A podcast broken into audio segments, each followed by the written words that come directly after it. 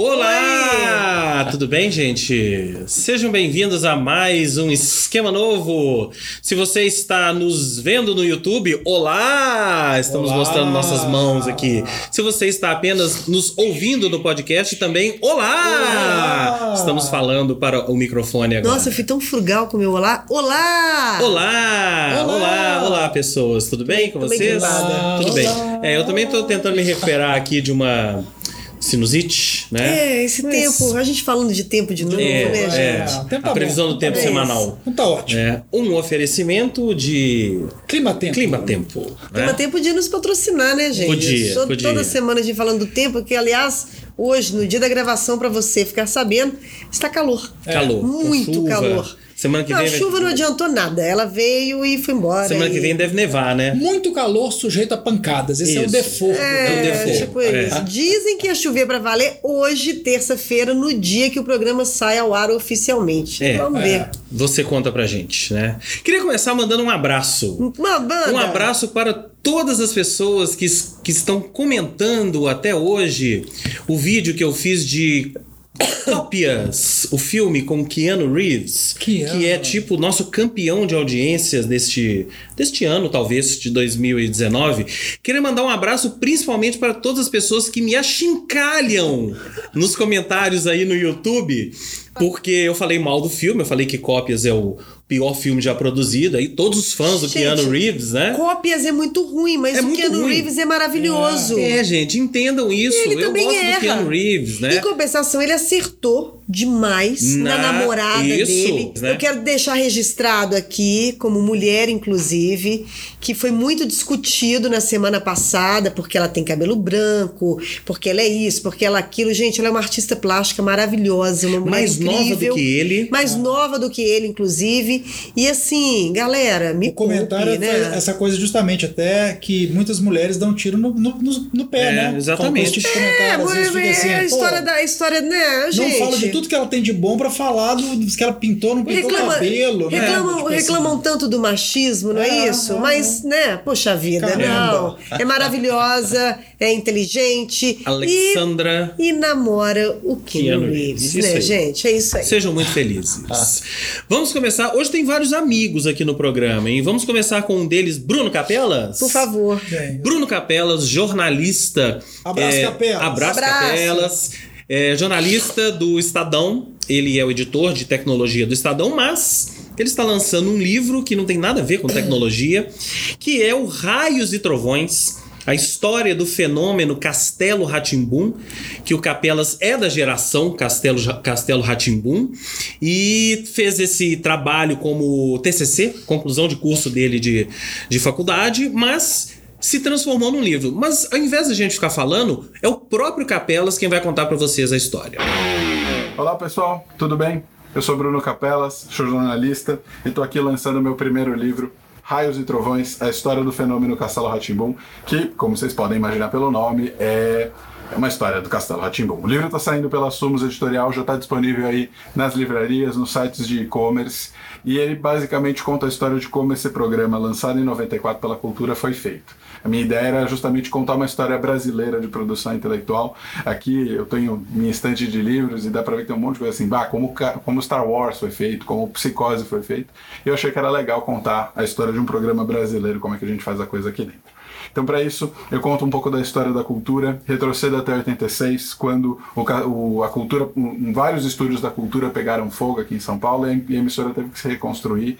E nisso surgiu a oportunidade para ideias novas, programas novos. Então, estou falando aí de uma série de programas, Ratimbum, Mundo da Lua, X-Tudo, Gloob Gloob, que antecederam o Castelo e foram super importantes. Não é só disso, também tem programas Roda Viva, Ensaio, Metrópolis, vários programas importantes da TV surgiram nessa época. É um pouco da efervescência cultural. O Castelo é resultado da vanguarda paulistana, do Lira paulistana, do teatro de São Paulo daquela época, cinema independente, a turma do Fernando Meirelles, né, o Ernesto Varela, que é o Marcelo Tassi, que também está no Castelo. Então, várias coisas que aconteceram aqui em São Paulo e desembocaram no Castelo, que talvez seja o maior programa infantil da cultura, eu pelo menos acho, né, mas eu sou suspeito para falar. É, o livro está saindo pela Sumos Editorial e a ideia era mesmo contar essa história. Ele começou com o meu trabalho de conclusão de curso na faculdade. São mais de 30 entrevistas e muita reescrita, muita pesquisa. É, vocês vão ver que tem muita referência à cultura. Eu fui fazer o índice remissivo e tem muito nome que eu imaginava, nossa, mas o que, que esse cara está fazendo aqui no livro? Então, assim, muita coisa legal. É, e é um prazer estar tá contando e dividindo essa história com vocês aqui no Esquema Novo. Sou fã do, do Terence desde que eu era pirralhinho e via o alto-falante. E, e, pô, é muito legal. Então é isso. Raios e Trovões, já disponível nas melhores casas do ramo. É, vai ser um prazer contar com a leitura de vocês e obrigado pelo espaço, gente. Um abraço. Então é isso, grande Bruno Capelas, muitíssimo obrigado pela participação aqui no Esquema Novo e fica a dica. Mas eu vou que... te falar que eu mesmo não sendo da geração Castelo Ratimbu, assistiu bastante. Eu não assisti bastante, mas eu assisti. não, aí também não, né, James? Porque aí. Não sei. Vila Sésamo, você assistiu bastante? Eu não lembro que eu era muito pequena. Eu assisti bastante o sítio do Pica-Pau Amarelo. Ah, é, esse é o primeira geração. Não é a nossa First geração. generation. É, várias gerações. É. Depois eu, eu, eu assistia também. Rosana Garcia, né? É, Zico também, Salaberry, é. enfim. Mas o Castelo Ratimbu, eu cheguei a assistir algumas. E é maravilhoso, né? É maravilhoso, Sempre foi maravilhoso. maravilhoso. Premiadíssimo. É, né? incrível. E. Fica a dica pra quem tá em São Paulo, o livro vai ser lançado no dia 27 na Livraria da Vila, certo? Certo. Próximo. Próximo, eu, eu, na verdade, eu tenho uma grata surpresa que eu tive na semana passada, que foi ver o filme A Tabacaria. A tabacaria. Eu- Fenômeno, hein? Fenômeno em Belo Horizonte. Impressionante. Todo mundo falando desse filme, todo mundo vem me falar sobre ele. Você já viu a tabacaria? Eu falei, não, não vi a tabacaria. É, é um filme, é um filme, eu achei um filme super despretensioso. Ah, eu não sei se ele ainda está no cinema. Eu vi no Now.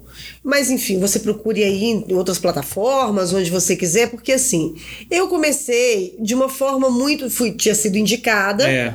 Né? Mas comecei a assistir assim de uma forma muito des- despretensiosa. Gente, é um filme muito legal. Ele se passa na, na Áustria, na época da Segunda Guerra, era no começo, na verdade, é no começo do nazismo. Na, quando, quando ele chegou na Áustria, e é um dono de uma tabacaria que recebe um menino de 17 anos que vem do interior da Áustria para trabalhar, né? E e por um motivo assim improvável, ele fica amigo de Freud, de Sigmund Freud. E que eles dois, né? Ele, esse menino se apaixona, tem uma paixão de, de adolescente, né? De jovem. E o Freud ali ajudando e ao mesmo tempo, ao mesmo tempo, todas essas pessoas envolvidas com o crescimento do nazismo, com a chegada. Freud, para quem não sabe, era judeu.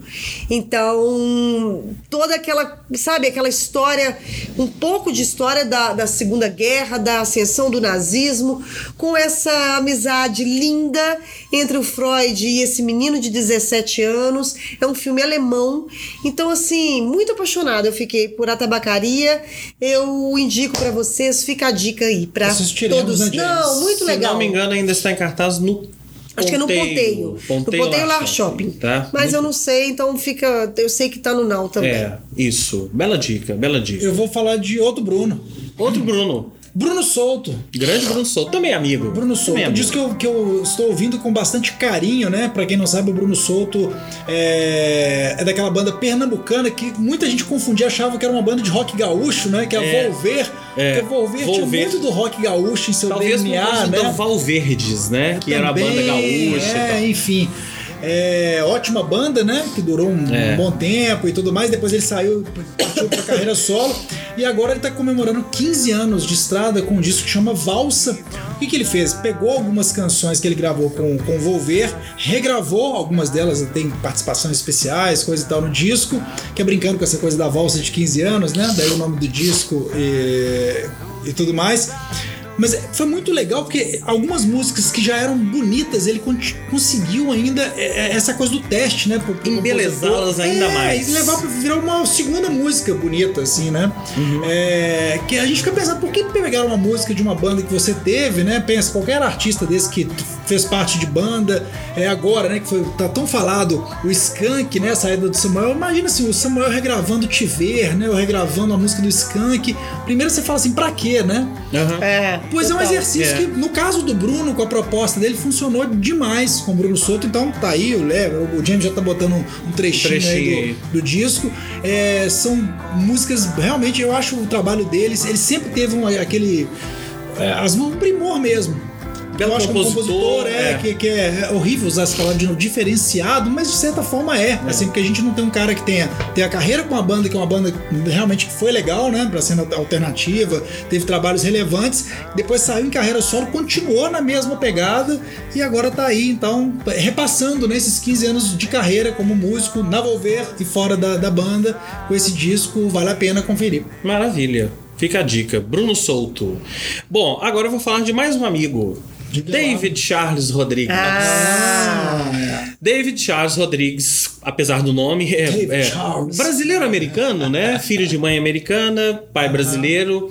Morou em Belo Horizonte até, sei lá, 20 e poucos anos, quase 30, tá? E quando voltou para os Estados Unidos e lá fez sua carreira de. continuou sua carreira de publicitário e tal, enveredou para o cinema, que sempre foi uma paixão do David. Inclusive, eu me lembro quando eu conheci o David, a primeira, a primeira memória que eu tenho do David é numa fila do Indie. Do, da Mostra Ah, Indie. Mostra Indie. Me lembro de conversar com o David, acho que das, das primeiras lembranças que eu tenho de, do David. E o David lançou seu primeiro documentário, Gay Chorus Deep South, que esteve em exibição no Brasil na Mostra de São Paulo e eu tive a oportunidade de ver, eu estava em São Paulo, tive a oportunidade de ver. Olha, é um filme belíssimo. Belíssimo. A história dele, o documentário, ele segue um, um coral. É o San Francisco Gay Men's Chorus, se não me engano é esse o nome, que é um coral de homens gays de São Francisco que vão fazer uma turnê pelo sul dos Estados Unidos, notoriamente conservador. E é uma turnê que, na verdade, eles fazem, eh, fazem de propósito para ser uma turnê política. É uma Com turnê certeza. política, é uma turnê realmente para confrontar, é, porque vários desses estados que eles passam ali pelo sul estão. Criando leis ou voltando com leis antigas, retrógradas, Voltando contra ao Green Book. isso, voltando ao Green Book, voltando com leis antigas, retrógradas contra a comunidade LGBTQ+. Mais. Agora aprendi Plus. a falar o plus no final. E então é, acompanha esse esse coral nessa turnê e tudo o que acontece, todas as discussões e as músicas belíssimas. O coral é lindo, o coral é maravilhoso. E olha, é um filme que eu, eu até falei com o David, ele já sabe disso. Da metade pro fim eu já tava chorando, porque o filme é realmente emocionante, tocante. tem que chegar em BH. É, pois é. Tá super premiado. Eu- a gente tá.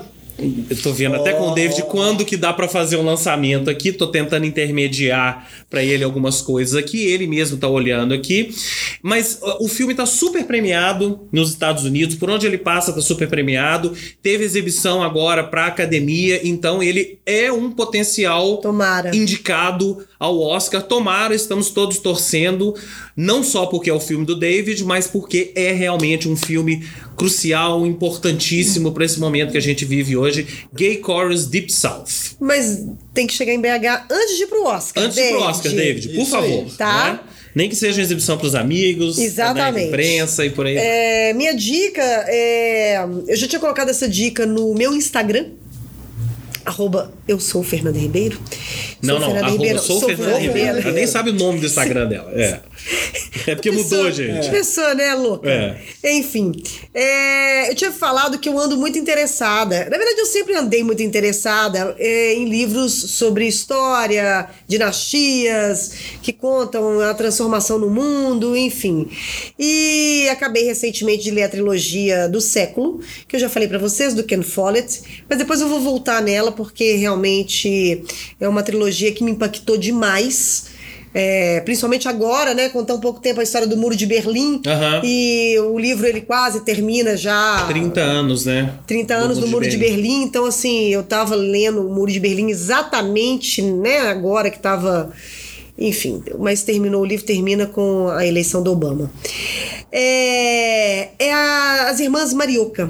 Na verdade, é um livro de um autor japonês, é um best-seller de um, um escritor japonês que eu não vou saber falar o nome. É esse ali, ó. Junichiro Tanizaki. Tanizaki. Ele fala de uma família é, nos anos 30, começa em 36, termina em 41, ou seja, pré Segunda Guerra Mundial. E é uma família muito rica que vive entre Osako, Osaka e Kyoto. E eles têm quatro filhas, as irmãs Marioka, e que concentra muito em uma delas, que com 30 anos ainda não se casou. É uma irmã muito tradicional e ao mesmo tempo é um- de uma forma muito muito delicada, né? Como, como os japoneses são quando eles, né? Quando eles sabem contar histórias, eles sabem contar enredos de uma forma, mesmo que que, que tenha esse pano de fundo é, pré Segunda Guerra, de uma forma muito muito linda assim.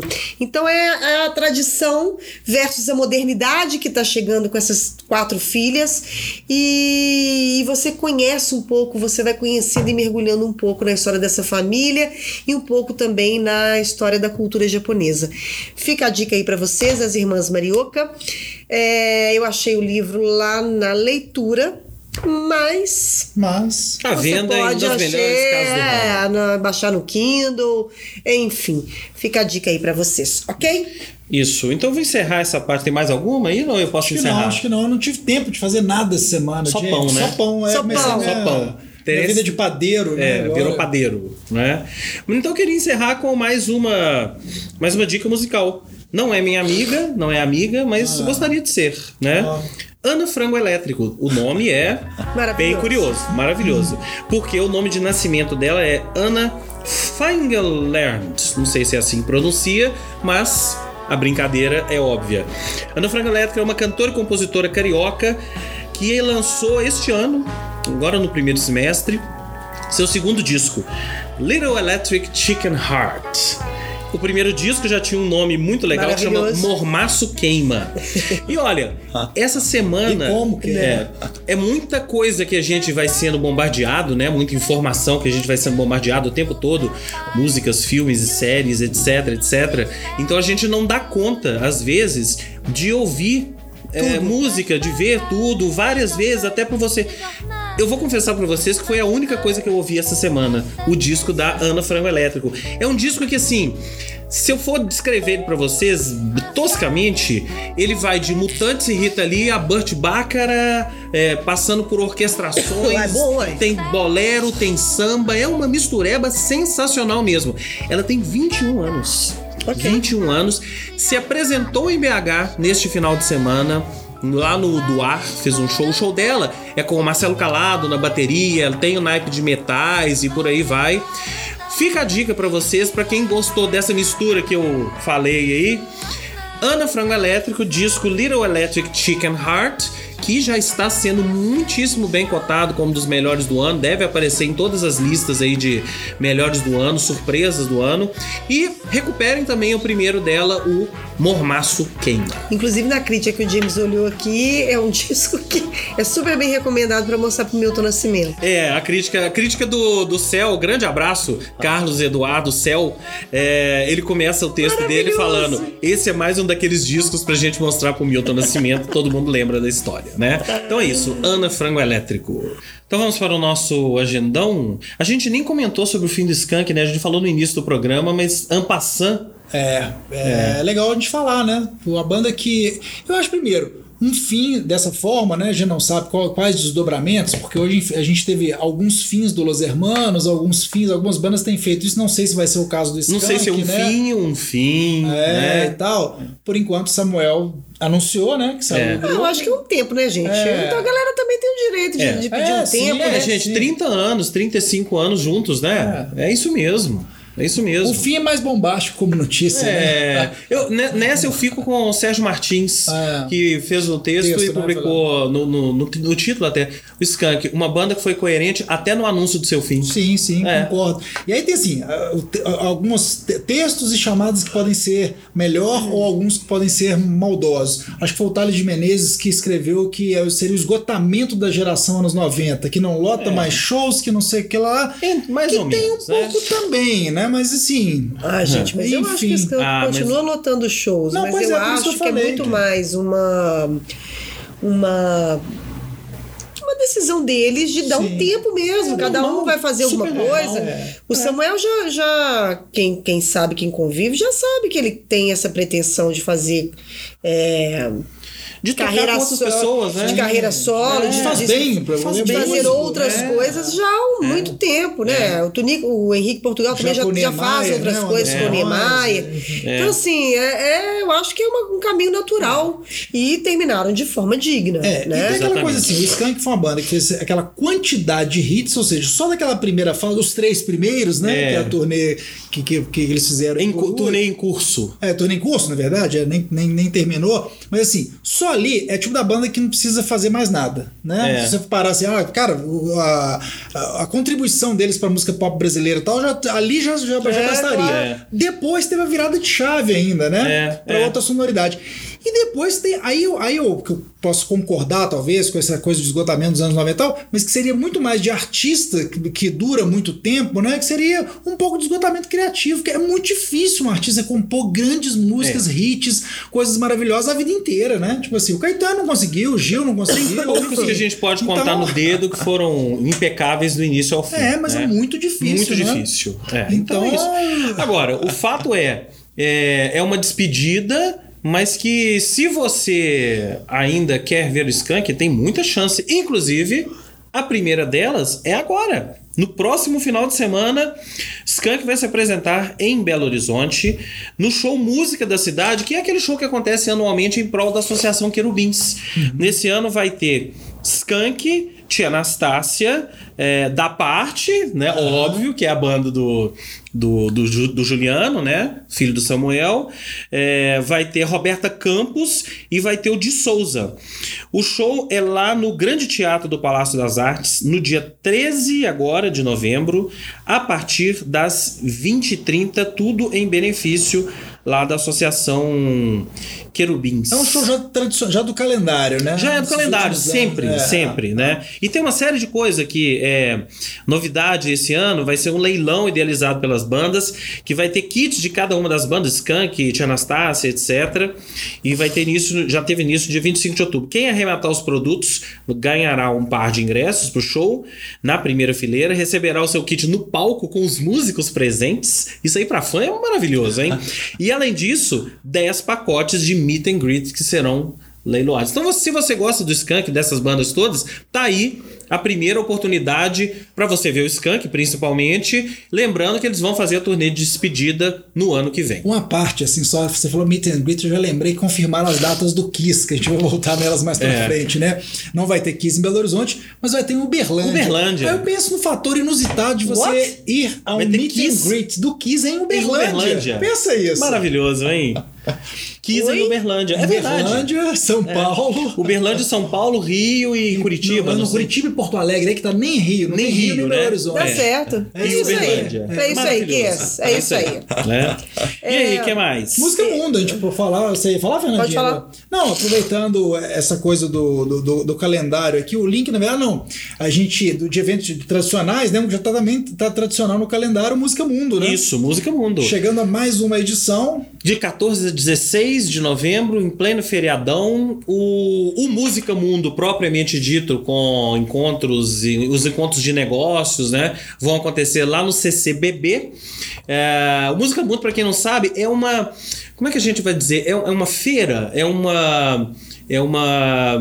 É uma espécie de feira, É uma feira. encontros, né? De, É. Muito voltado para o negócio da música. Sim. Então tem rodadas de negócios com produtores, com pessoas que programam outros festivais e artistas e produtores daqui também. Isso acontece durante esses três dias. E tem toda a programação paralela barra oficial que esse ano acontece no Café com Letras, na Autêntica, em vários outros lugares.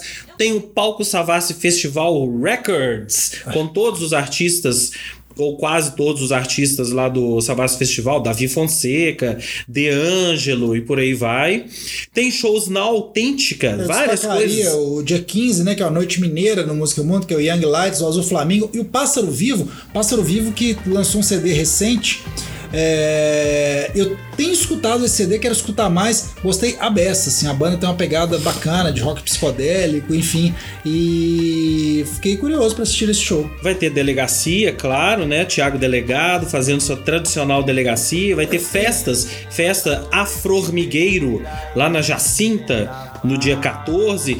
Se você quiser saber mais informações e toda a programação, é só acessar o site musicamundo.com.br e principalmente o Instagram. Toda a programação deles está no Instagram, que é o mm.musicamundo. Ali tá toda a programação com os videozinhos, todos separados lá para você se programar. Quem estiver em Belo Horizonte nesse feriadão, tem muita coisa o que fazer, correto? Sim, correto. Vamos lá, Fernanda Ribeiro. Gente, já tá rolando a 19 edição do BH Restaurante Week, que Opa! é uma, acho que é um dos eventos gastronômicos mais é, famosos e maiores do Brasil, se não me engano, tá? Essa versão de Belo Horizonte vai até o dia 24 de novembro, com 40 restaurantes apresentando seus cardápios completos e exclusivos a preços fixos.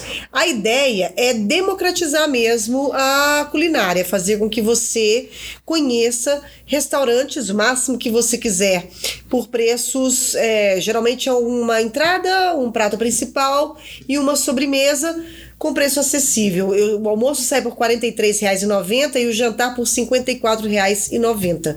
Então eles, esses restaurantes eles criam os menus exclusivos para esse evento e é uma oportunidade de você conhecer restaurantes que talvez você fosse pagar mais caro e não, e você paga essa que tá um preço super super bacana, né? Repete o preço, é 40 e- como é que é? 43 43,90 almoço e R$ 54,90 o jantar. Super. São vários restaurantes, são, enfim, são, como eu falei, são 40 restaurantes, tem de pizzaria, como a 68, a, a risoteria, como Santinos, Tartuferia São Paulo, é, Vals Gastropub, tem muita coisa aqui, Maurício Galo, La Traviata, tem de todos os estilos, Inca, é...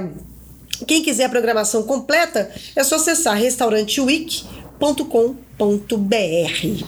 Muito bem. Temos mais algum aí ou eu posso arrematar aqui Pode bem? arrematar. Ah, eu vou arrematar então com um evento com o BH Reggae Festival. Ó, Que é engraçado, eu, eu comecei a ler em comemoração aos 15 anos do Descarregue. Quem se lembra do Descarregue? eu lembro, eu lembro. Pois é. E é o primeiro do gênero, o primeiro festival de reggae em Belo Horizonte. Muito curioso nunca ter tido um festival de reggae em Belo Horizonte, ainda mais com o Descarregue aqui. Principalmente naquela fase áurea Skunk e Omeriá. né? Exatamente, É né? verdade. Então o Descarregue vai Não, gente, acontecer. tinha também lá em Santa Teresa. Tinha, É, é, como é que chamava, eventos. James? Des- é, Era. É, tinha um lugar para que você ia para dançar reggae. É. Isso era, sei lá, nos 2000. Não, você tá falando da Broadway, não? É, da Brother. Ah, você tá falando da Brother, isso. Da Brother, É. exatamente, exatamente. É. E era um lugar maravilhoso pra você dançar reggae em Belo Horizonte. É, o- Fui longe agora, hein? foi, Foi muito longe, foi muito Tem longe. mais de 20 anos isso, galera. Reggae, grande abraço, família Bofa. Né? Roger Moore, Marcos Bofa, né? Que Roger Moore que era o, era o cara DJ Da Broadway. Da, Broadway, né? Mas voltando ao, ao BH Reggae Festival, teremos a presença do grupo Israel Vibration, que vem da mesma geração de Bob Marley e Bob Marley. quem mais? Peter Tosh. é, só podia ser. E teremos também do Brasil, tem a banda Adão Negro, da Bahia. E o evento vai acontecer lá na Quadra. Quadra é um local lá no alto do Conjunto Santa Maria, pertinho ali da Raja Gabalha e por aí vai. Não falei ainda, dia 14, das 20 horas. Eu gostei que eles colocaram o horário de início e o horário de fim. Das 20 horas às 5 da manhã. Então pronto. A, a- a Super quadra fica na Rua do Mercado, número 40, lá no Conjunto Santa Maria. Ingressos a 40 reais. A venda no Distrital Acervo do Ar, 80 Bar e Laicos. Muito legal. BH Reggae Festival. Gente, eu vou passar agora rapidamente por, uma, por essa dica. Eu já tinha falado, né, de um livro japonês, tô nessa vibe. Agora, as Irmãs Marioka, agora eu quero falar sobre uma mostra de animação Katsudo é, Sasrin.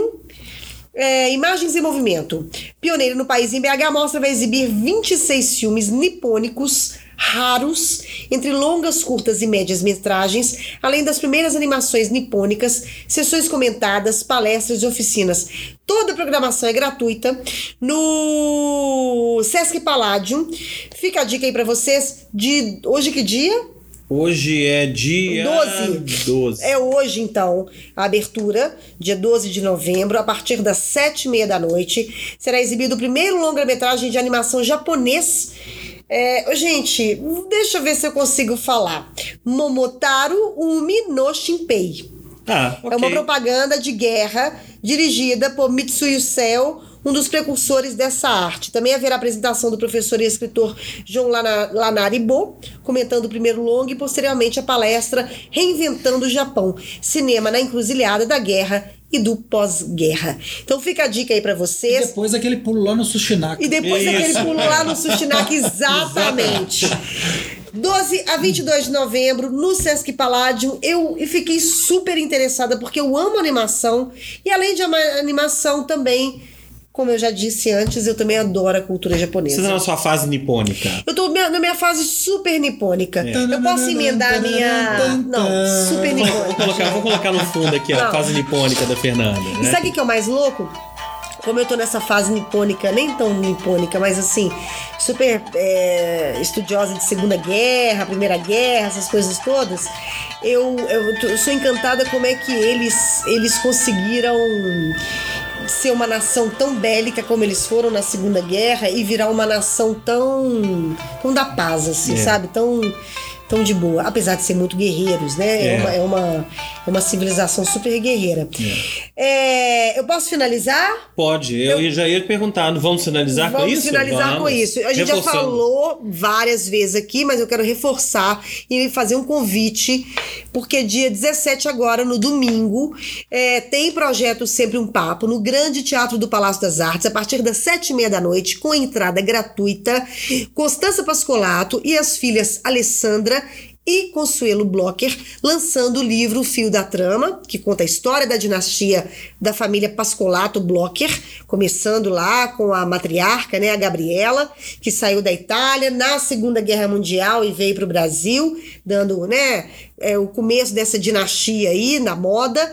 E também é, o... O livro da Constança. O livro da Constança, A elegância, a elegância do agora. do agora, que ela também está lançando. Para, para fazer a mediação, nós das Perennials, eu, a Daniela Zupo, a Natália Dornelas e a Cris Guerra, vamos intermediar este bate-papo com essas três mulheres incríveis. A Casa das Sete Mulheres. A Casa das Sete Mulheres. Se você também ainda não viu, não escutou as Perennials, fica a dica aí para vocês escutarem também, ok? asperennios.com.br e reforçando, gente, é gratuito, não tem que retirar convite, sempre um papo, sempre é assim, sempre um papo, sempre é assim. Não, tem que retirar convite, só que tem que retirar na hora. Na hora, isso. É você chegar na hora e a gente recomenda você chegar cedo, porque o bafafá em cima desse evento É já grande, está né? já está grande. Então, para você não ficar de fora, a gente recomenda chegar cedo. Vai abrir os portões às 5 e meia da tarde, ok? Ok. Vamos Ok, nessa? Vamos um grande nessa. beijo pra vocês. Bom feriado. Até, semana mais. que vem. Tchau. Tchau, tchau.